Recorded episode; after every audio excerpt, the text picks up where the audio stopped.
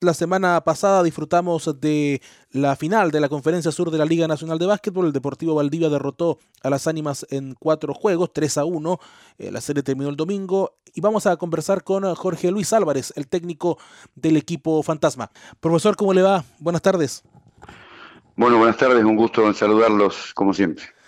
Profesor, eh, las sensaciones que tiene tras eh, la campaña y tras haber perdido esta final de la, de la Conferencia Sur, ¿con qué se queda? Bueno, eh, todavía es muy reciente, digamos, no, pasaron dos días, así que una sensación amarga de, perder una final.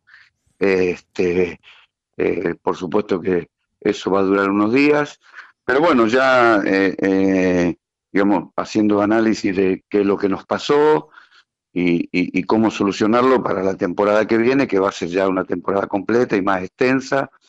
Este, así que la verdad que amargura por perder la final, eh, eh, amargura por haber jugado mal esa final.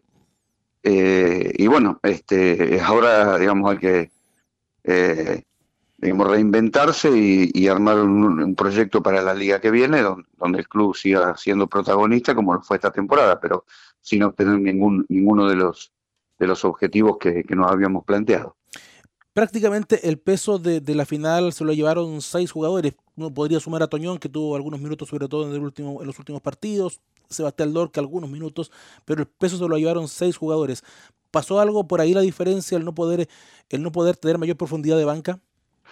Sí, pero, además de eso, Carlos, no, solo, no solo fue el, hecho de que, de que eh, de, de, los seis jugadores, que eso lo sabíamos, digamos, por un tema presupuestario al, al, inicio de la temporada, y luego de 10 meses de que el club no había recibido ni un peso y no había habido actividad, sabíamos que iba a ser así. El problema fue mayormente, además de los seis jugadores, o, peor que el de los seis jugadores, fue el tema de que eh, cuando estábamos al final de la serie regular, la, lesión de Diego Lowe, que fue una operación que estuvo dos meses sin tocar la pelota y, y evidentemente eso lo, lo, no, no, no permitió que jugara en su nivel. Lo mismo nos pasó con Claudio Soto.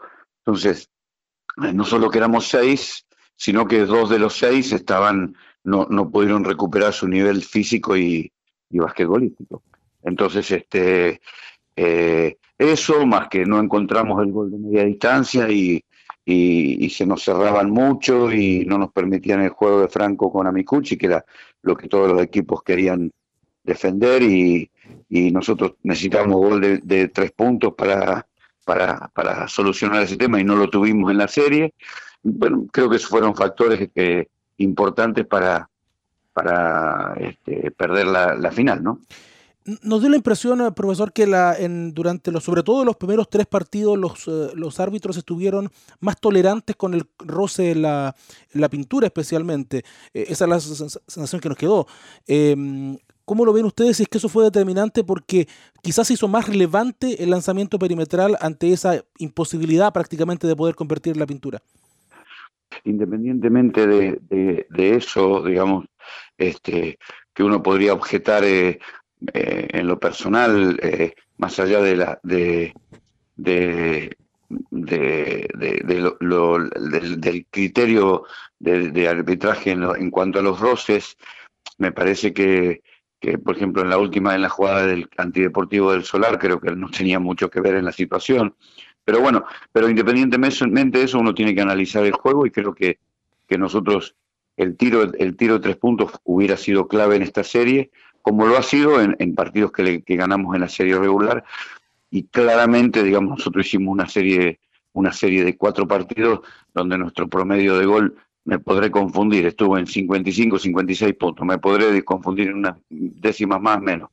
Con 56 puntos uno no puede ganar una serie final. Eso, eso es una realidad. Entonces nos faltó ese tiro de tres puntos, ese tiro abierto que nos diera eh, tranquilidad para poder volver a desarrollar en la pintura y bueno, pero no lo tuvimos, nos tocó, nos tocó una mala serie y, nos tocó quedar fuera, esa es la realidad.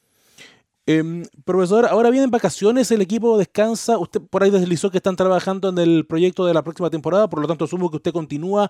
¿Cómo preparan ese trabajo para la próxima temporada? ¿Esperarán contar con todo el plantel actual? Bueno, eh, eh, eh, no me gustaría, digamos, este eh, hacer una evaluación, digamos, pública respecto a, la continuidad o no del plantel en función de que eh, todavía, digamos, lo estamos elaborando el proyecto y, hay contratos de por medio y entonces, eh, pero yo creo que, yo creo que, bueno, fundamentalmente para, para a partir del mes de enero, para la Liga 2022 se agrega un extranjero más, por lo tanto hay que considerar eso en el equipo. nosotros tenemos este, la posibilidad, como lo tienen los clubes del sur, de, jugar con un equipo alternativo, la Liga Saesa, de jóvenes que tenemos, digamos, con buena proyección y, también tenemos que preparar eso.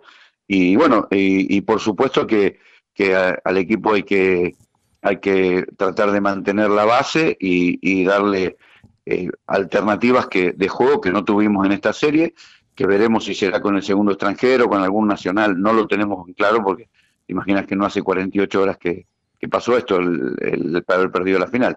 Pero eh, claramente, digamos, este, que la, idea es de seguir con un proyecto de un equipo protagonista, que lo fue esta liga, porque fue fuimos primero de la serie regular y quedamos entre los cuatro primeros de la liga, estamos clasificados a la Supercopa. Es decir, no, no, es que, no es que quiero decir que fue brillante, pero digamos, mantener un equipo que tenga ese protagonismo y que siempre pelee eh, todos los títulos posibles, lo gane o no, pero por lo menos que sea uno de los candidatos a eso. ¿La idea es contar otra vez con Cristian Amicucci o van a buscar otra alternativa, otra posición? No, es, todo muy reciente, ni siquiera hemos hablado de nombres. Este, eh, no, indudablemente un 5 necesitamos nosotros, eso está claro. Este, eh, eso es, obvio. Este, pero, digamos, no, se ha hecho una evaluación, no me he reunido todavía con la dirigencia, que lo haremos durante esta semana, este, pero es una de las posibilidades, sí, que Cristian continúe, pero eh, hay, que evaluar porque hay, hay contratos, hay presupuestos de por medio que no es tan fácil hoy tirar nombres por, por tirar y este y digamos merecen una evaluación un poquito más larga y profunda. Profesor, eh, en algún momento después del partido del, del día domingo, eh, eh, en sus redes sociales escribió Franco Morales ante una especie de pregunta a través de su Instagram, dijo jugar en el extranjero, que sería uno de los objetivos que espera cumplir y dice que pronto lo cumplirá. Eso escribe Franco Morales. ¿Cuánto le complicaría a las ánimas no contar con él la próxima temporada? Eh, bueno, mira, no, no, no, lo había leído realmente. Este, yo sé, hemos charlado bastante con Franco eso y, existiría una posibilidad de que él digamos, durante la Copa Chile puede ir a jugar al extranjero y retornar para la Liga Nacional, pero este, bueno, es lo mismo que a cualquier equipo le, le, le, le, complicaría, digamos, hoy a la selección nacional, pues, cuando fue a jugar a Colombia esas ventanas del América, que Franco no pudo ir por, el tema del PCR negativo, eh, lo complicó. O sea, si lo complica la selección nacional, obviamente nos complica a nosotros también. Sería una complicación grande. Pero bueno, este, hay que esperar, por eso es todo muy, muy, muy abierto, es todo, es todo, eh, todo hay que conversarlo, hay que ver en qué fechas, cuándo se va, cómo se va. Por eso, son temas que hay que charlarlos este, eh, con un poquito más de tiempo y un poco más de profundidad. Pero bueno, en todo caso, en lo personal, este, si Franco puede lograr ese, ese paso en su carrera deportiva, primero que nada me alegraría por él. Y después, bueno, eh, habría que ver cómo, cómo el equipo o el club soluciona esa ausencia. Profesor, le quiero agradecer estos, eh, estos minutos con eh, Deportes para ti, la conversación después de esta, de esta derrota del equipo de las ánimas. Bueno, sí, seguro. fue un momento feo, momento muy duro en el vestuario, en los camarines después de, la, de, perder la serie. este, y bueno, bueno, queda, queda reinsertarse en esto y hacer un buen trabajo y de paso felicitar al club, al CDB, que, ganó bien la final. Creo que la jugó un poco mejor que nosotros, no con mucha diferencia, pero la jugó un poco mejor que nosotros. Y nosotros este, rearmarnos y rearmar filas y volver a, armar este equipo para, para volver a ser protagonista como lo ha sido en las últimas cuatro o cinco temporadas. Gracias, profesor. Al contrario, un gusto. La conversación con Jorge Luis Álvarez técnico de Deportes Las Ánimas.